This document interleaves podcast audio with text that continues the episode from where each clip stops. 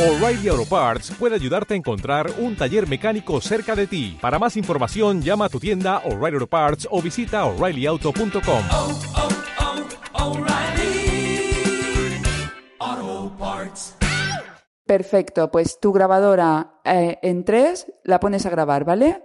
Uno, dos, tres, cuatro, cinco, seis.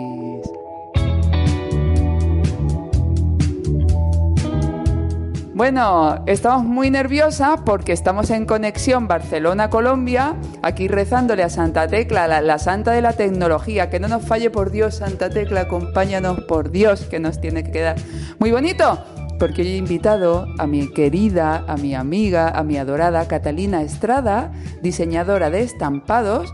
Seguro que habéis visto alguna de sus maravillosas ilustraciones en objetos bonitos o, por ejemplo, la, la agenda de Paulo Coelho, que llevas haciéndola cuántos años, Katy? Más de 10, Charo, creo que 12 o 13 años seguidos ya.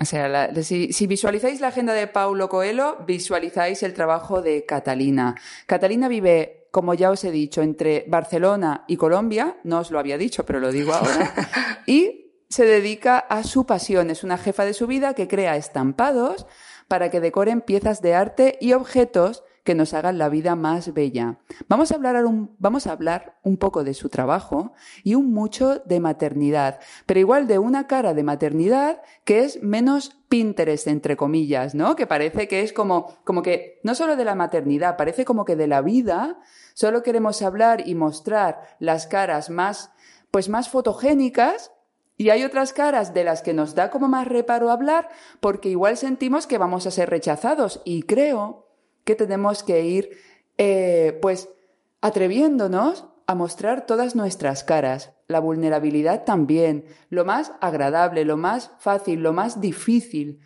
Creo que todas las caras son buenas, son válidas y, y merecemos estar en cualquier registro. Son la vida misma, Charo son la vida. O sea, la vida no es solamente la parte eh, editada, la parte edulcorada. La vida es Instagram.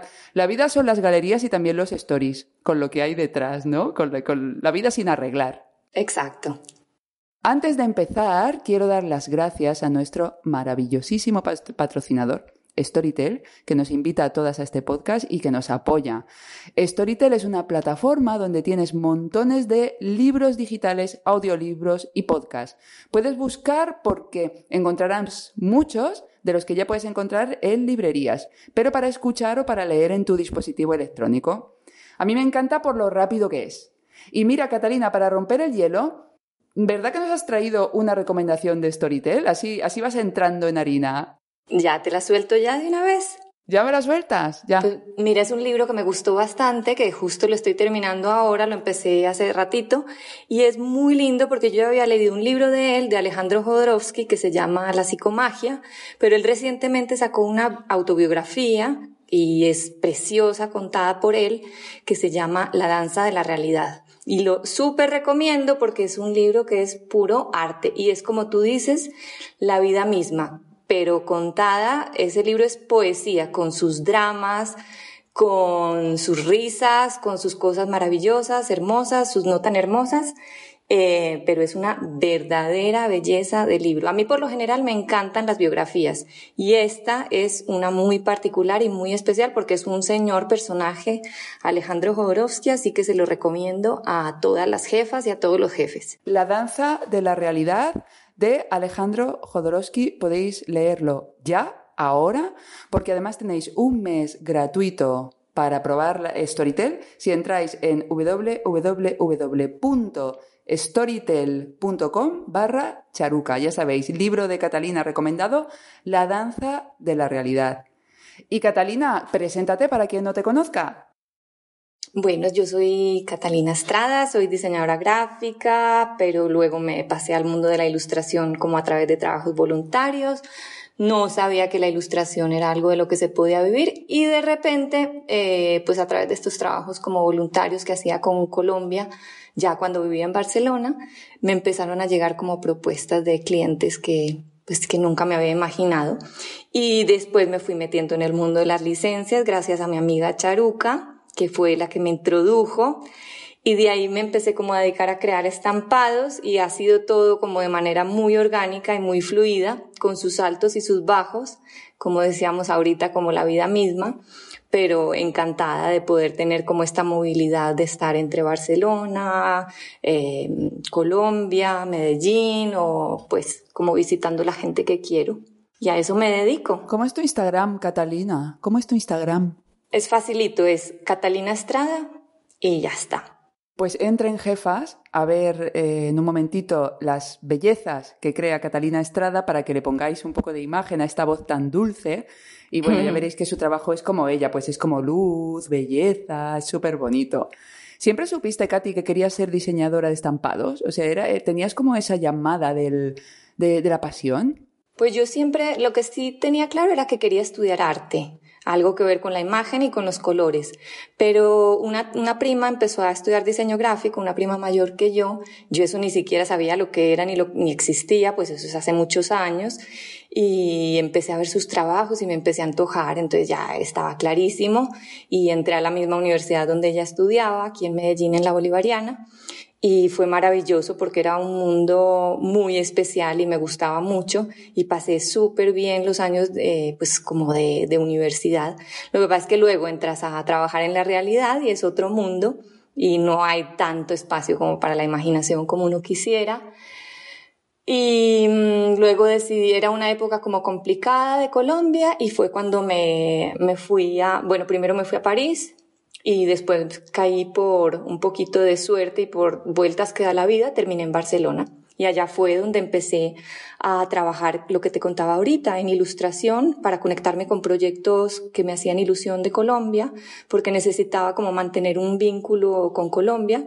Y me ofrecí como voluntaria a trabajar para unos proyectos muy lindos, unos de educación en el campo, a los niños, otros de mujeres, madres con SIDA. Y fue a través de esos trabajos que quedé muy contenta y contacté con varias editoriales a ver si me los publicaban, pero solo con el, con la, como con la ilusión de publicar y fue a raíz de todo esto que me empezaron a llamar para ilustrar.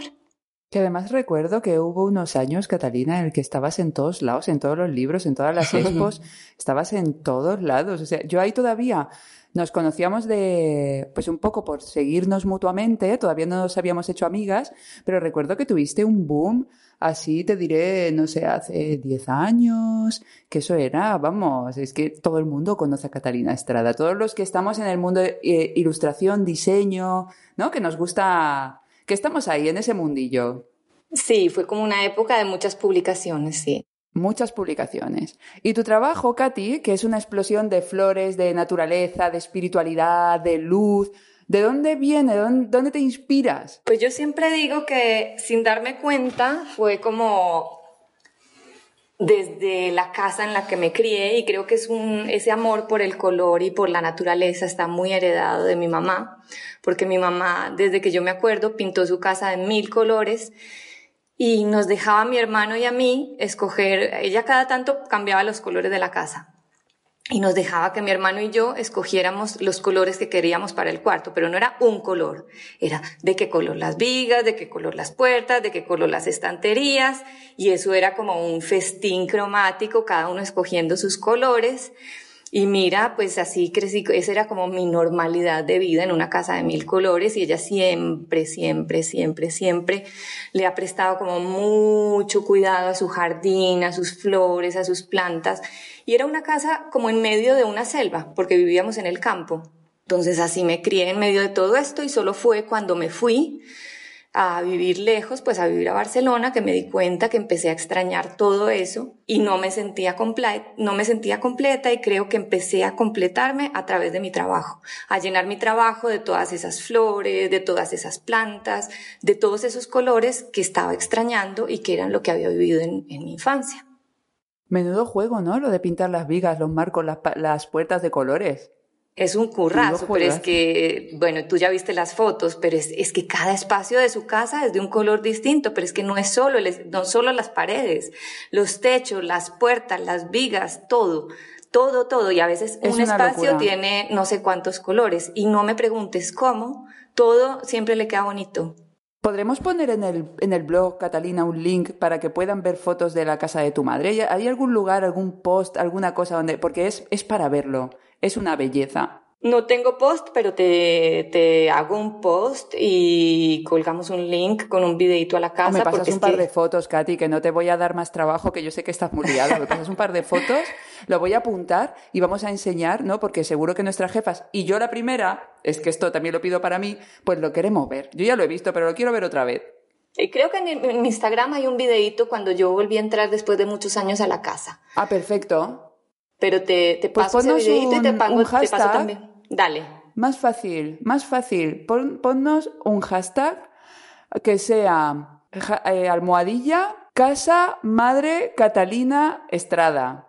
Perfecto. ¿Vale? Ya no me lo tienes que pasar ni nada. Somos unas jefas tecnológicas. Jefas, hashtag en Instagram.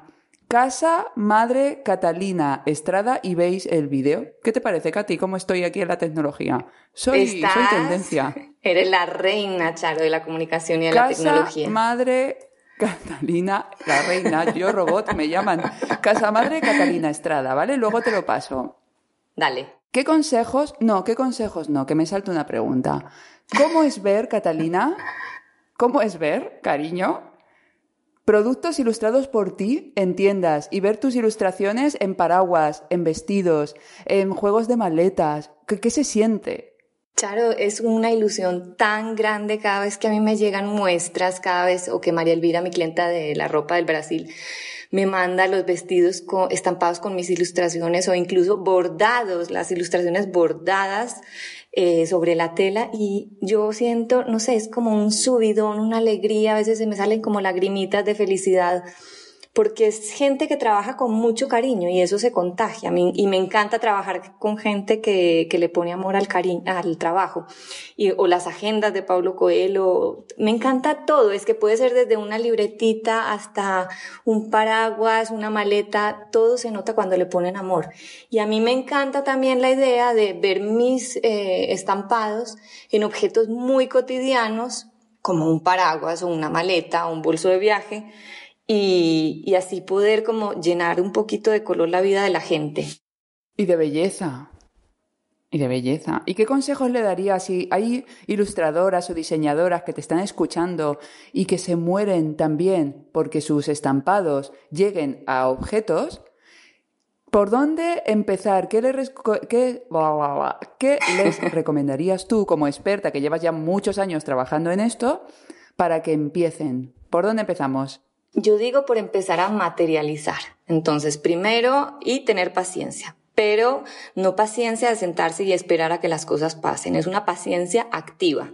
Empezar a, primero te creas un portafolio con, la, con los trabajos que más te gustan, si son estampados, si son ilustraciones, y si quieres ver eso aplicado en producto o si quieres llegar a un cliente específico, pues materializa tu idea y, por ejemplo, si quieres ver tus estampados en ropa de cama para llegar, para proponerle a un cliente de ropa de cama, te bajas unos mockups de que hay muchos gratuitos o incluso pagando, pero es un pago significativo que vale la pena como inversión para tu, para tu trabajo.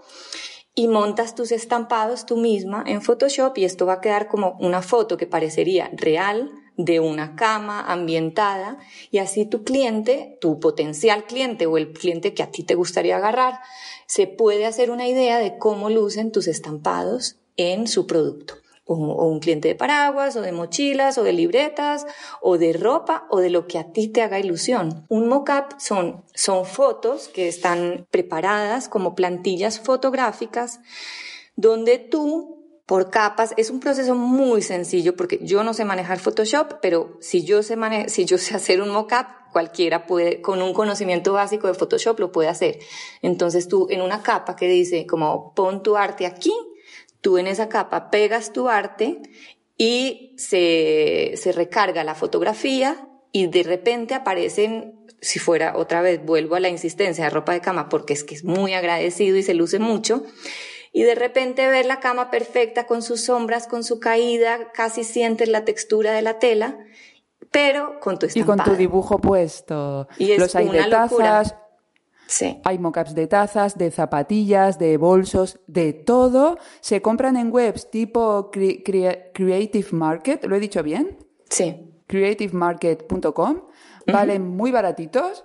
Y eh, buscad mockups, plantilla mockups de lo que queráis. Buscadlo en inglés. De mug, o sea, se de taza, de ropa de cama, de bolsos, de ropa. Y haced estas imágenes ya con vuestros diseños puestos. ¿Qué más consejos nos das? Entonces te, montas tu portafoliecito con tus unos cuantos mockups y empiezas a compartir eso, o sea, empiezas a compartir, si, o sea, si quieres empiezas buscando directamente clientes, pero también es muy importante colgarlo en redes sociales para compartirlo con el mundo, usar hashtags, eh, colgarlos en Facebook, en, bueno, todas las redes que manejes. Yo intento, yo me muevo entre Pinterest, Instagram, eh, Facebook y LinkedIn, esos son los que manejo.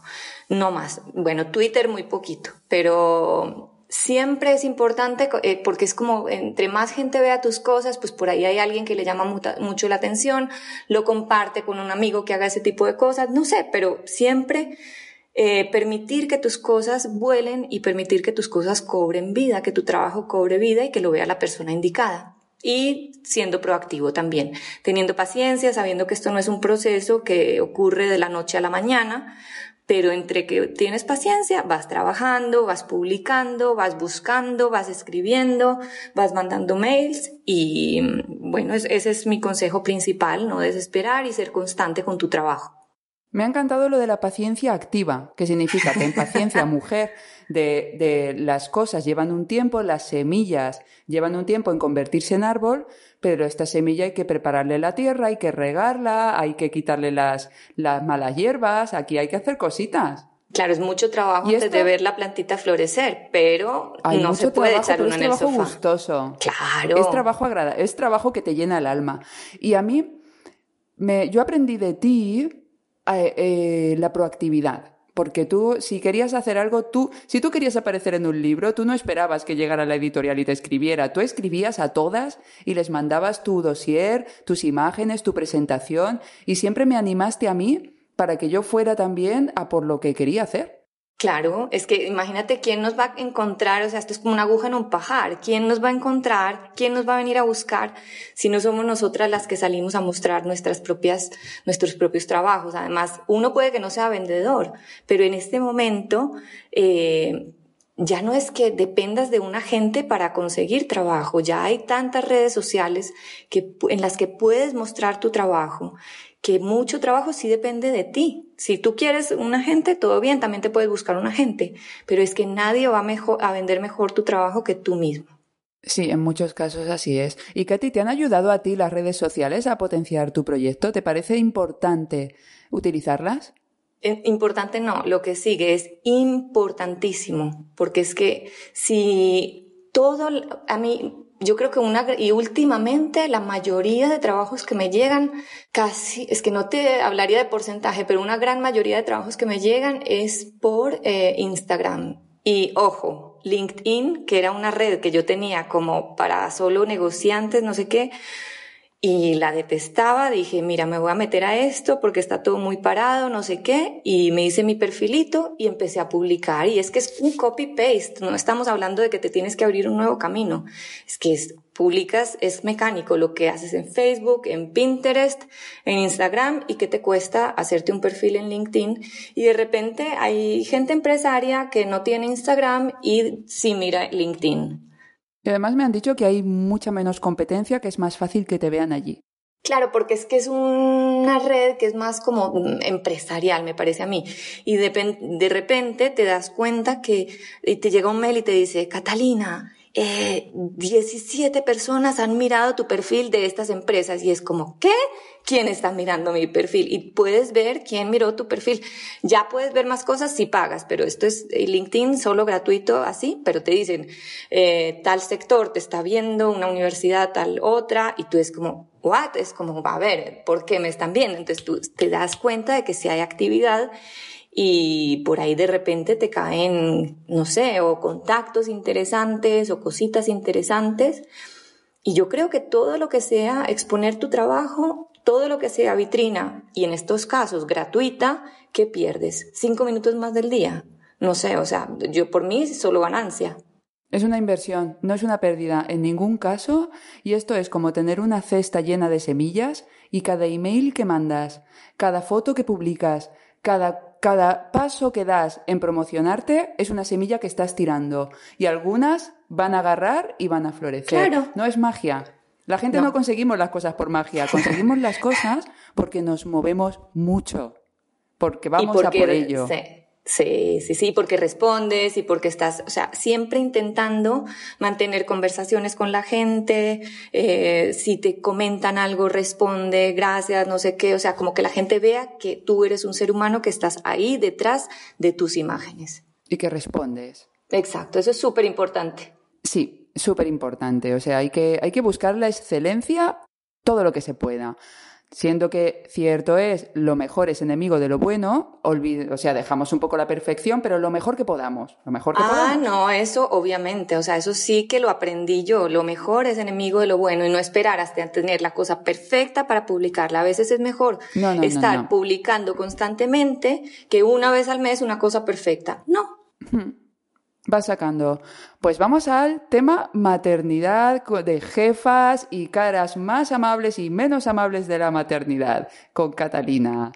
Tú tienes dos peques, León y Bruno, ¿verdad? De dos y Sí. cinco años. Sí. ¿Cómo afectó, Katy, la maternidad a tu vida personal y profesional? Claro, eso es un antes y un después. Eso no, no es afectar, es que te cambia todo.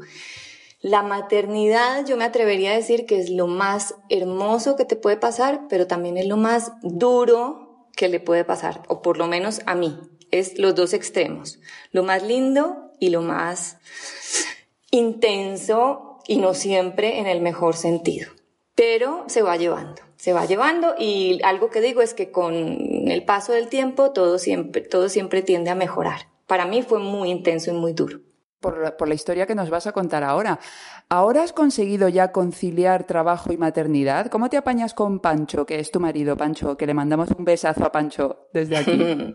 Sí, ahora, Charo, yo estoy en un punto muy bueno de mi vida porque primero, León ya tiene cinco años, es una persona con la que puedes razonar, que te entiende, que te argumenta, tú le argumentas, o sea, con quien se puede tener una conversación, no te voy a decir adulta, pero sí incluso me ayuda, es una persona con la que yo creo que en el momento en que tú te puedes comunicar con tus hijos, todo cambia.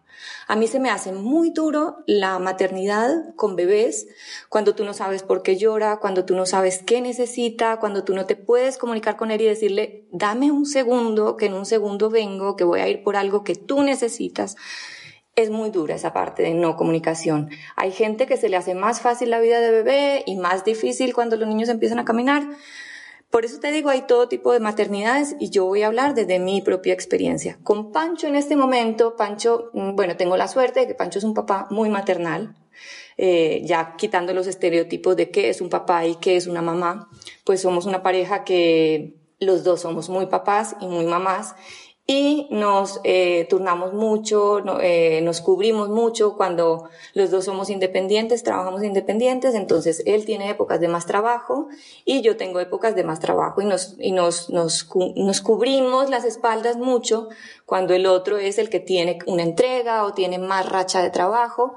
Entonces, en ese sentido, y bueno, y lo que pasa es que ahora en época de cuarentena también es una situación especial porque no tienes ayuda ni de limpieza, ni de, ni, ni, podemos ir a un estudio a trabajar, sino que estamos 24 horas con los niños, trabajando, respondiendo mails, limpiando la casa, cocinando, lavando platos, ordenando, estando en las clases con León online. Entonces es una situación un poquito particular, pero nos apañamos en este momento, aunque sea en cuarentena, yo digo que para mí es un momento de- en los que más organizada he estado y más compensado ha estado el mundo laboral, maternal y personal. La verdad es que como estamos en el futuro, porque este programa creo que sale, tendría que mirarlo en la agenda, que no me acuerdo ahora mismo, pero le faltan todavía unas semanitas, no sé si seguiremos en confinamiento en el futuro, pero ahora mismo que estamos en el pasado del futuro, estamos confinadísimas, eso es así. ¿Qué mitos, Katy, te han caído de la maternidad ahora que la has vivido en tu piel? Claro, muchos, muchos, porque es que, ay, no sé, es, es Mira, yo no tenía nada de idea de bebés. Yo nunca en mi vida había cambiado un pañal. Yo no sabía, yo tenía una idea muy romántica de la maternidad y muy ingenua.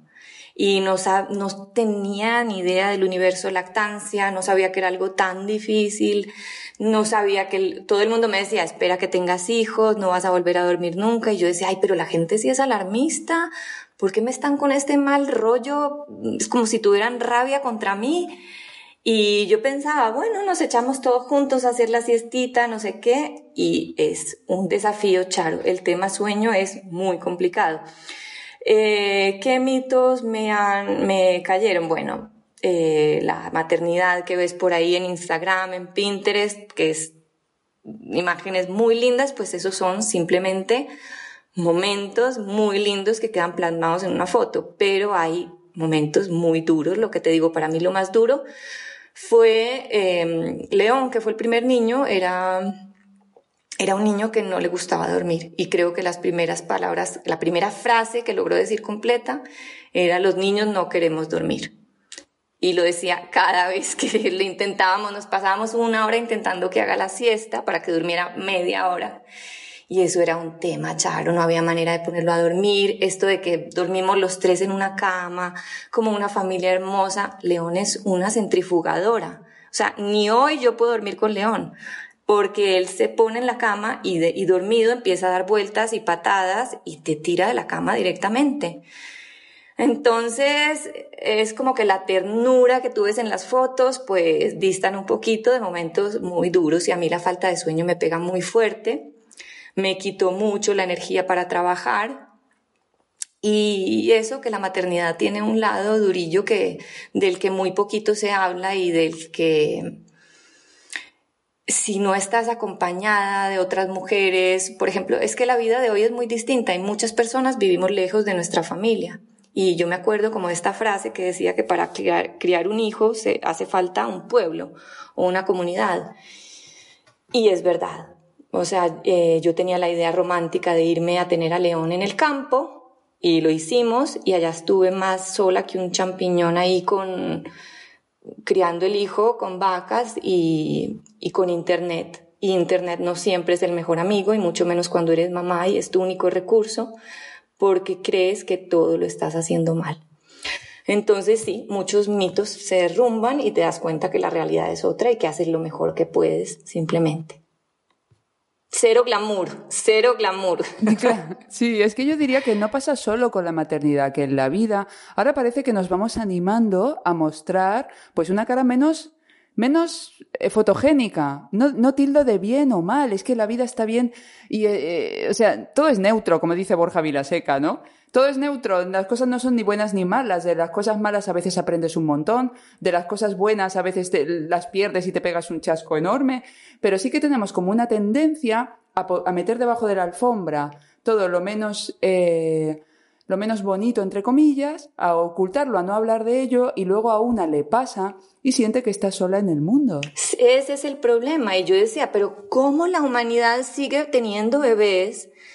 Si esto es tan duro, o sea, si yo no me puedo levantar, ¿cómo veo fotos de mamás maquilladas en Instagram si yo llevo un mes que ni me depilo, que ni me miro al espejo, que ni me paso un cepillo, que es que yo no tenía energía para nada y me preguntaba cómo el universo seguía y había mujeres que tenían incluso más de un hijo.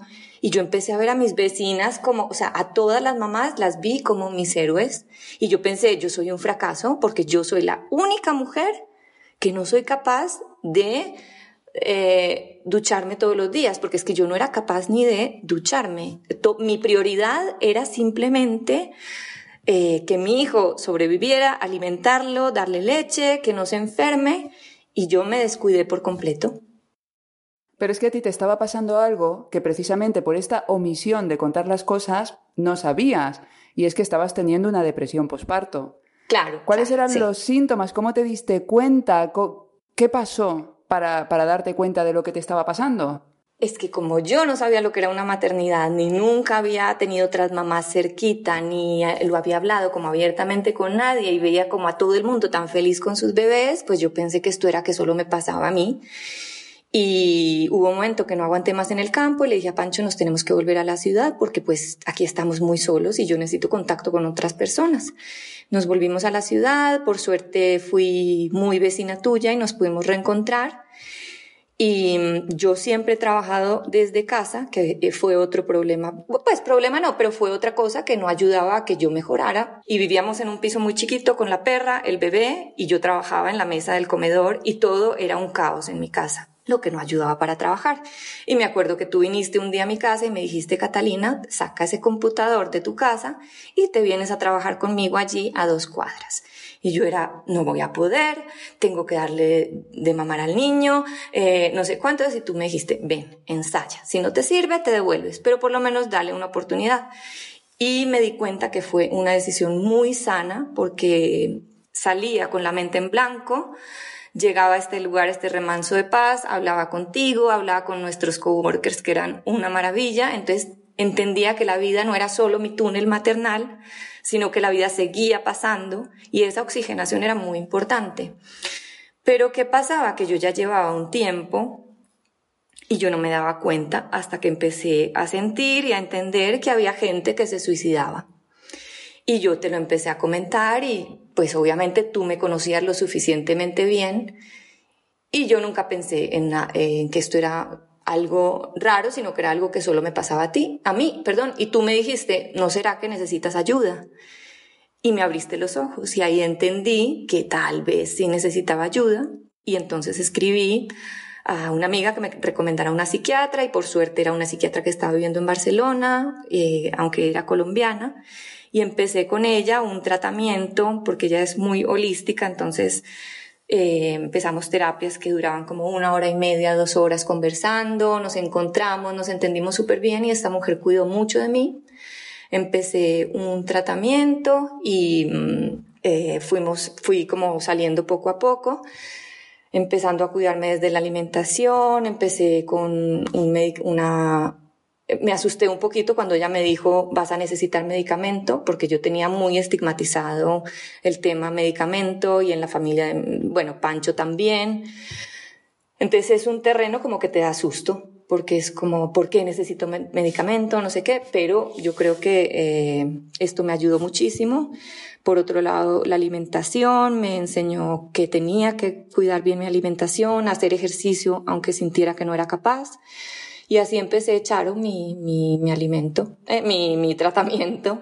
Necesitamos los síntomas, Katy, porque habrá mujeres que pensarán, bueno, pero ¿qué se sintió ella para sentir que estaba pasando por una depresión o para acudir a, a ayuda? O sea, era porque sabemos que existe el baby blue, ¿no? Que es como el, el este, ¿no? Como una tristeza. Pero, ¿qué sentías tú para darte cuenta que eso era más que un bajón hormonal o que era más que un cansancio crónico. Mira, yo el lo primero que yo empecé a notar eh, cuando ya León no quiso más leche mía fue como un cambio y yo dejé de dormir. O sea, yo siempre dormía regular, pero lograba dormir, pues porque León lloraba mucho a la noche, pero lograba dormir. Y ya, aunque él durmiera la noche entera, yo no lograba dormir. Y, y la cabeza era toda la noche. Era una ansiedad constante. Eh, sentía mucho miedo, sentía muchos miedos y tenía una radiomente activada, activada 24 horas diciéndome, bueno, hablándome de miedos, hablándome de que no era buena mamá, de que no era suficiente, de que no iba a salir de ahí. Pero lo principal, yo diría, falta de sueño, miedo, ansiedad y eh, desapetencia, o sea, yo no comía, no lo último que tenía era apetito.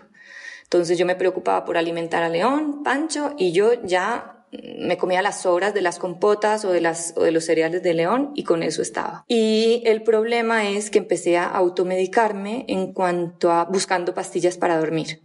Entonces, como no son pastillas eh, que se venden fácilmente, buscaba jarabes para la tos, que me dieran sueño. Todo, o, cualquier cosa, medicamento que diera sueño, yo me lo tomaba y creo que eso tampoco ayudó.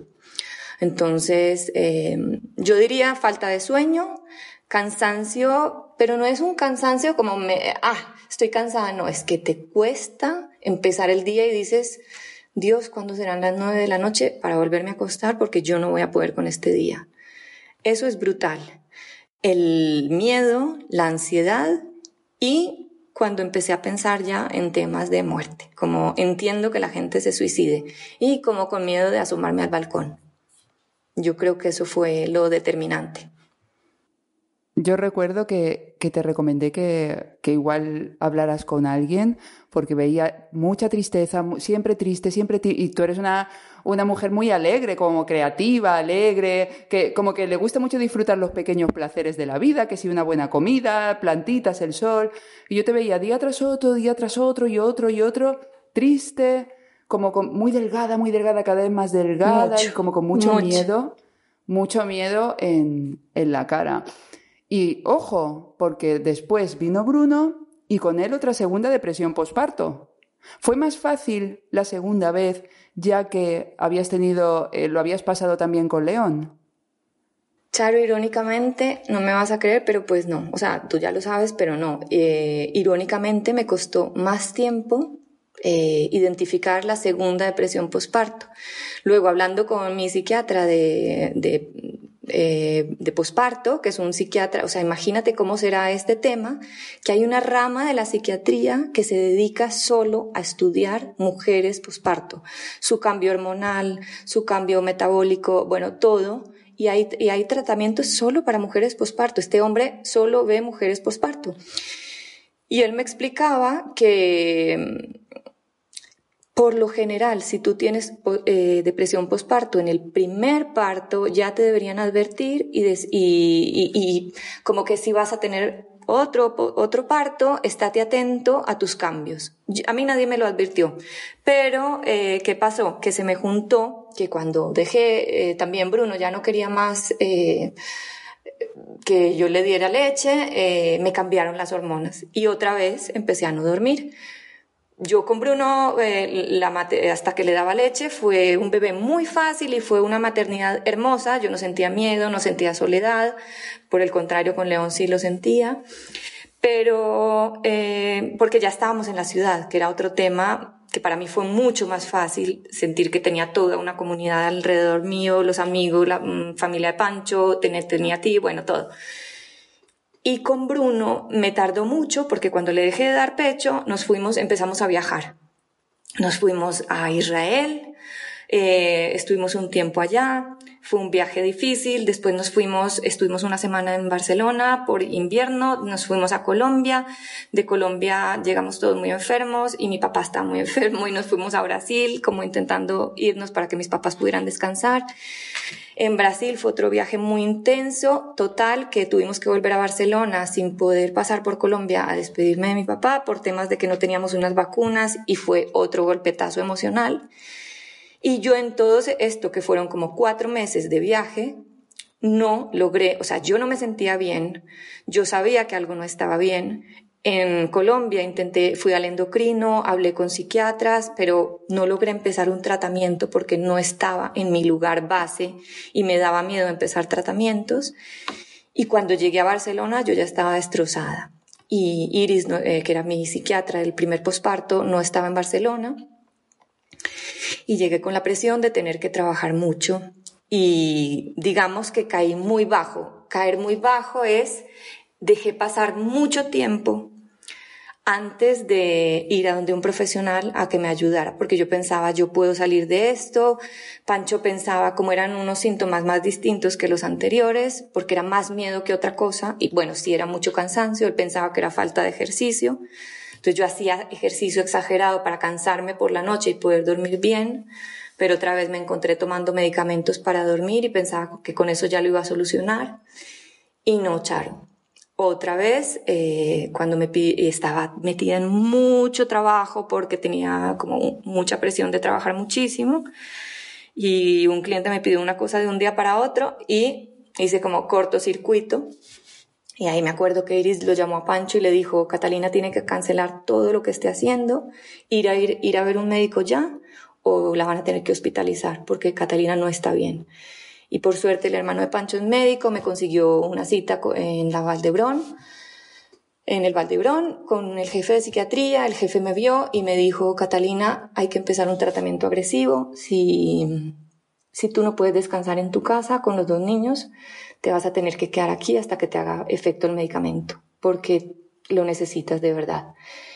Y ahí yo ya tenía la radiomente al mil, Charo. Ahí yo ya tenía la radiomente, era en plan, eh, estás rota, te rompiste, no, nunca en la vida te vas a mejorar, nunca vas a poder ser una buena mamá, nunca en la vida vas a recuperar tu trabajo, eres una pésima, todo. O sea, eh, si te digo la radiomente al mil es poquito. Y era una realidad, porque no eran creencias que yo tenía, sino era mi mente jugándome una muy mala pasada. Y digamos que no, que no me, o sea, que no me hice daño porque pensaba siempre primero en mis papás, que mi papá no estaba bien y, y, no podía hacer eso porque, porque no quería que ellos me vieran mal. Entonces, afortunadamente, este jefe de psiquiatría me dijo, te voy a derivar con una persona especialista en posparto. Y este hombre fue un ángel, también me oía una hora, o sea, hacíamos terapias muy largas, empezamos, un empezamos varios medicamentos y poquito a poco fui saliendo, Charo. Y él me decía, él se reía y él me decía, Catalina, he visto más de 300 personas este año, en lo que va del año. Te aseguro que tú también vas a salir. Y yo no le creía. Yo creía que era un estafador. Yo decía, pero si es un hombre, ¿cómo vas a ver lo que yo siento? Eh, tú no tienes hijos, tú no sabes lo que yo estoy sintiendo, tú no sé qué. Bueno, yo le decía de todo. Y él me decía, Catalina, ten confianza, espera, dale un tiempo, vas a salir, yo te lo aseguro. Y así fue, Charo. Fui saliendo poquito a poco, pero salí. ¿Sientes que la medicación te ayudó a ir saliendo poco a poco de, tu estado? Sí, Charo, yo creo que la medicación fue clave. Yo, tú, yo tenía, como te digo, muchos prejuicios eh, hacia la medicación, la tenía muy estigmatizada, mm, tenía siempre mucho miedo de empezar tratamientos porque no me gusta depender de medicamentos, pero creo que cuando hacen falta y un profesional te dice, que hace falta, pues hay que confiar en el profesional y hacerle caso. Y, y, en mi caso los necesitaba, obviamente, obviamente porque yo ya estaba en el borde de, estaba muy rayada, muy, muy. Es que no se hace una idea.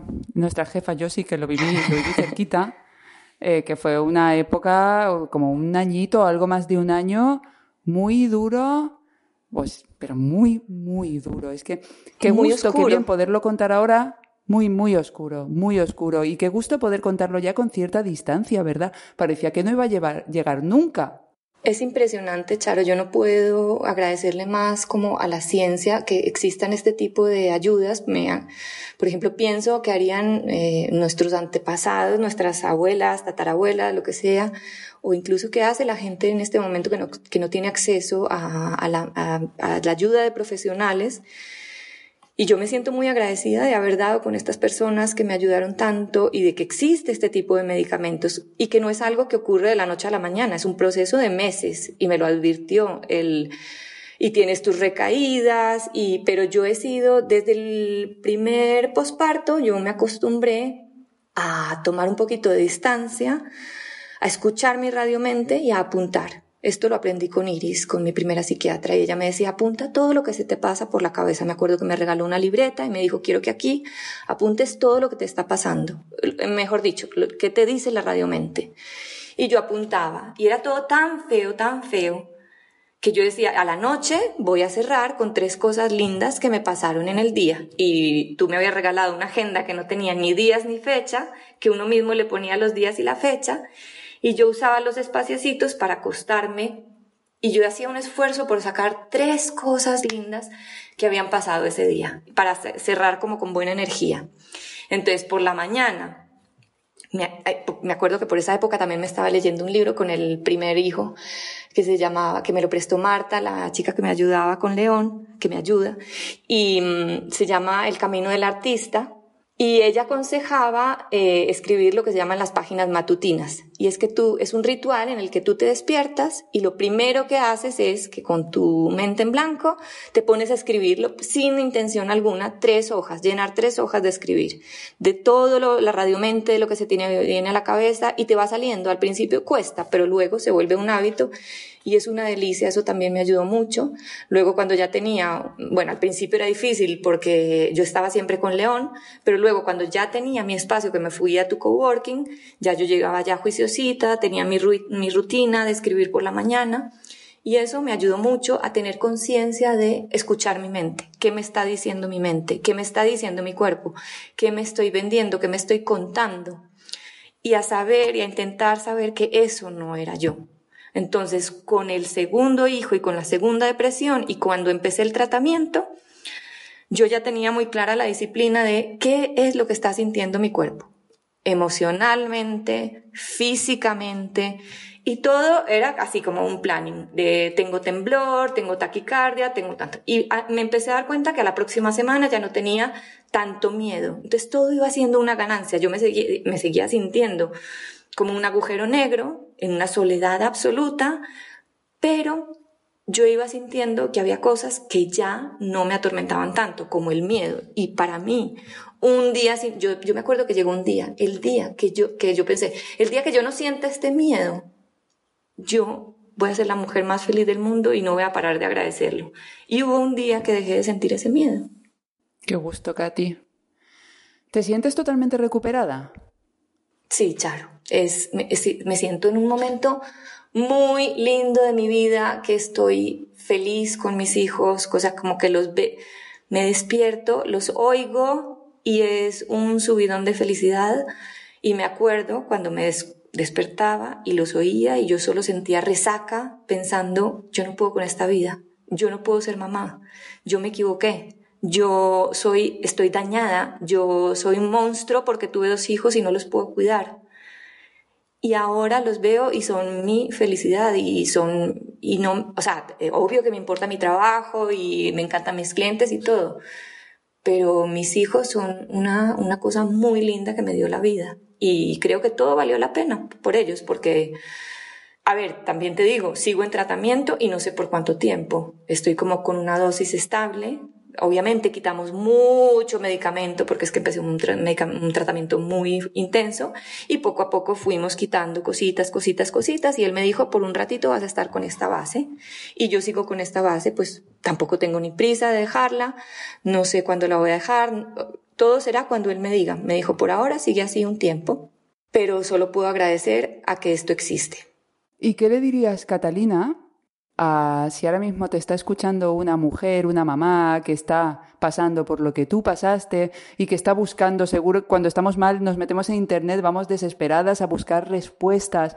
Tú como mujer que ha pasado, que ha vivido ya ese camino, ¿qué mensaje le darías a esa persona que eras tú hace, hace un año, año y medio? Pues yo diría, primero que todo, no crea lo que le está diciendo su mente, porque su mente es su enemiga número uno en este momento. Pero su mente está enferma como una enfermedad cualquiera. Ella no está loca, no está eh, siendo pesimista, no es cuestión de mm, un, eh, como un esfuerzo que ella tenga que hacer por mejorar. Es simplemente, ella va a salir, primero que todo, que va a salir de ahí. Segundo que todo, que lo cuente, sin miedo a que la juzguen. No digo yo por andar por ahí contándoselo todo el mundo, pero que encuentre a alguien, un familiar, un amigo, una persona especial de toda su confianza con quien lo pueda hablar. Y si ella sabe que hay algo que no está bien con ella, que vaya a buscar ayuda de un terapeuta, de un psiquiatra, de un psicólogo. Es muy importante buscar ayuda a tiempo y que no se automedique. Yo cometí un error y fue empezar a buscar pastillas que me ayudaran a dormir, tomaba todo tipo de estas cosas y eso no hace nada bien. Eh, ni tampoco hace nada bien empezar antidepresivos por cuenta propia. Hay que estar acompañado de un profesional que te guíe y te diga, vas a tomar esto para dormir, vas a tomar esto para esto, y que te explique todo, cómo está funcionando y no sentirte culpable porque te estás sintiendo así, porque no eres capaz de ver las cosas bonitas que tienes en la vida, sabiendo que siempre hay gente que está peor, sí, pero es que la depresión, sea posparto o sea cualquier otra depresión, es una enfermedad más, como puede ser si te quiebras un brazo, como si te da gota, como si te da diabetes, es una enfermedad médica que hay que tratarla como tal. Entonces, lo primero es identificar si tienes una depresión y qué tipo de ayuda o medicamento o terapia necesitas. Pero esto solo de la mano de un profesional. ¿Cuáles son ahora, eh, Catalina? Y que sepa que, que Ay, va a salir de ahí. por Dios. Perdón, no. No, no, Sigue, me sigue, que te he vuelto a interrumpir. Una demora. Nada, nada, que simplemente que sepa que sí va a salir de ahí, que aunque se sienta rota por dentro y sienta que ya se dañó de por vida y que no va a salir, sí va a salir. Se lo digo yo. Lo sabes de buena tinta, tú sí que eres una mujer, que tú le decías al médico, a ver, usted es un hombre, pero tú eres una mujer que lo ha vivido. Y que lo viví dos veces y yo decía, pero, pero, ¿cómo pude otra vez buscar otro hijo tanto? Si, si es que se me olvidó lo que era esto, ¿cómo, si ya estaba bien, cómo me metí en esto otra vez? Pero mira, es que es la vida. Es la vida. Ahora has encontrado tus pequeños rituales, hábitos de autoestima para cuidarte. ¿Qué es lo que haces para... ¿Qué pequeñas cosas haces que te hacen conectar con el disfrute y sentirte bien? Es que otro peligro de la maternidad es que tú no te das cuenta, pero te encargas de que toda tu casa esté bien y todo tu mundo esté bien. Y el peligro es cuando nos empezamos a olvidar de nosotras mismas. Empezamos a olvidarnos de tener espacio para nosotras, de olvidarnos de quién somos, de qué nos gusta hacer, de qué nos hace felices. Entonces es importante siempre para ser una buena mamá, primero tienes que estar tú bien. Primero tienes que alimentarte bien. Yo sé que es difícil sacar el tiempo para hacerlo, pero tienes que alimentarte bien. Tienes que encontrar la manera de hacer un poquito de ejercicio diario, si puede ser, recibir el sol, salir a caminar, a pasear, aunque sea arrastrando el cochecito. No aislarte, intentar si puedes encontrar un grupo de mamás, si no tienes amigas con mamás, entonces intenta conectar con tus amigos o si tienes a tu familia cerquita y encontrar espacios para ti, que te releve tu marido, si tienes ayuda con los niños, es importante para que puedas disfrutar y recordar las cosas que te hacen feliz. A mí, por ejemplo, me encanta la jardinería, me encanta hacer cositas, manualidades por cuenta propia, sea pintar, hacer portarretratos, eh, arreglos en la casa, no sé, a mí me hacen feliz cosas muy boas y muy básicas, como quitarle la maleza a las plantas, echarles fertilizante o ayudarle a un amigo a cualquier otra cosa, estar en contacto con la gente, Charo, eso es súper importante. Oír otras historias de otras personas, me encanta que me cuenten historias. Entonces, volver a contactar con, con, con gente, pero el problema de la depresión es que tú sientes que eres un peso para la gente y que nadie va a querer hablar contigo. Entonces uno se vuelve como un caracol y se encierra en uno mismo. Y no hablas ya con nadie más porque no tienes nada bueno para contar. Y para ir contando cosas feas, pues mejor te quedas callada. Y no. Entonces, eh, yo aprendí de todo esto a sacar tiempo para mí, a hacer ejercicio, a alimentarme bien, a a veces, Charo, a ser un poquito egoísta. Y, y ser egoísta es, es que en realidad estás invirtiendo en ser una mejor persona y en la medida en que tú seas mejor persona vas a ser mejor esposa, mejor mamá y, y sí, mejor persona para todos. Es que si a ti te va bien, a tu familia te va bien. Claro, es eso, es que no es egoísmo, es que tú te responsabilizas de recargar tus pilas, porque si tú vas agotada no vas a poder, vas, al final vas a necesitar algo externo que te las cargue a ti. O sea que ocuparse cada uno de su propia energía es autocuidado, no es egoísmo y así las cosas funcionan bien. Si tú tienes energía, tú puedes cuidar a tu familia, tú puede, te pueden disfrutar, tú puedes disfrutarlos, pero si tú estás agotada en la cama, eso no es ser altruista, eso es estar hecha polvo, ¿entiendes? Como que tenemos que dejar de relacionar autocuidado y Exacto. egoísmo, porque es muy al- altruista cuidarse, porque si solo si yo tengo energía voy a poder eh, pues estar en el mundo sin, sin demandar que los demás me Exacto, sostengan. exacto. Y, y, y solamente, eh, no, ya se me fue la paloma.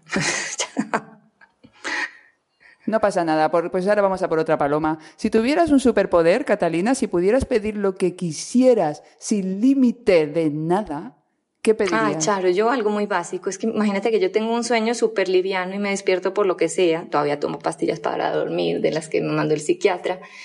Yo quisiera hibernar así en plan, como que cuando yo quisiera me durmiera y poder dormir horas y horas y horas, porque añoro tanto el sueño. El sueño es tan reparador, es, es que cuando yo duermo bien una noche, al otro día se me nota en la cara, la veo en la piel, se te ve llenita, se te ve rozagante y el, el sueño es uno de los temas que a mí más me ha costado después de la maternidad y sigue siendo pues como un...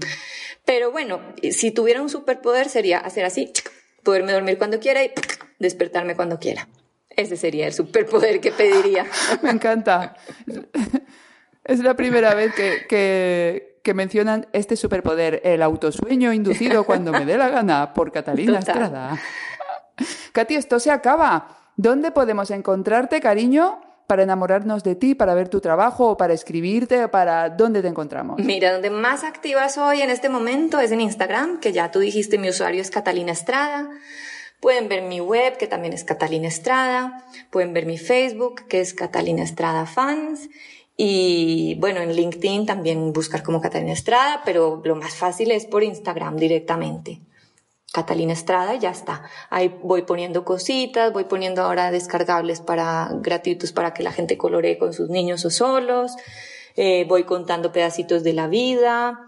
No voy contando temas de depresión porque esto es algo que es primera vez que lo hablo así a los medios en público y tan abierto tampoco lo voy escondiendo, pero también el que quiera, con el mayor de los gustos, si necesitan hablar de esto con alguien y no encuentran confianza con quién, aquí estoy, me mandan un mensajito por Instagram, a veces me demoro en responder, pero respondo.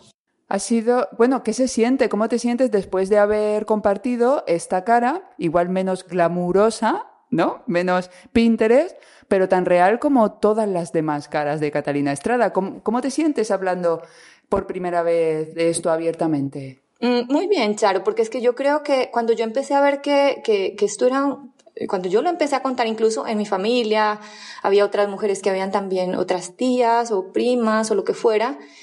Y yo me dije, no puede ser que hay gente que le pasa esto y yo no sabía. O sea, yo habría sido menos miserable si hubiera sabido otras historias y, no me hubiera sentido tan monstruo ni tan malvada, ni porque es que la depresión es terrible porque te cuenta historias muy feas de ti misma y, lo peor es que te culpa a ti misma de lo que te está pasando, aparte de la que ya llevas, te echa más de la culpa encima.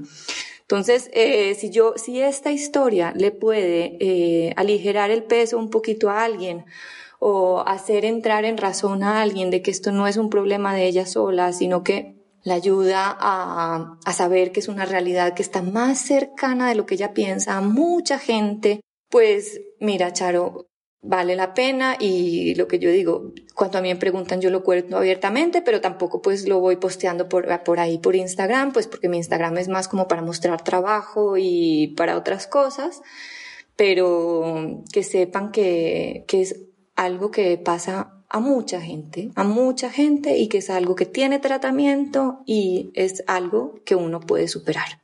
Pues Catalina, qué bonito, qué generoso como siempre. Tú siempre tan generosa. Muchísimas gracias, Katy, por haber contado esta historia, porque muchas mujeres se verán reflejadas en tu historia, verán que se supera, que es lentito, pero que tiene su tratamiento y se sentirán como menos eh, extraterrestres, ya sea depresión postparto o cualquier otra depresión. Sí, es lo mismo, claro. Es claro que sí, es, que es lo mismo. Y, y que va tan con el estilo de vida que tenemos y con esa necesidad de, de vender solo el lado bueno y entonces entras en conflicto pensando que solo, como solo ves las cosas bonitas y los pínteres de la vida de los demás, piensas que solo tu vida es así, pues creo que también es un estilo de vida que... Hmm. Exacto.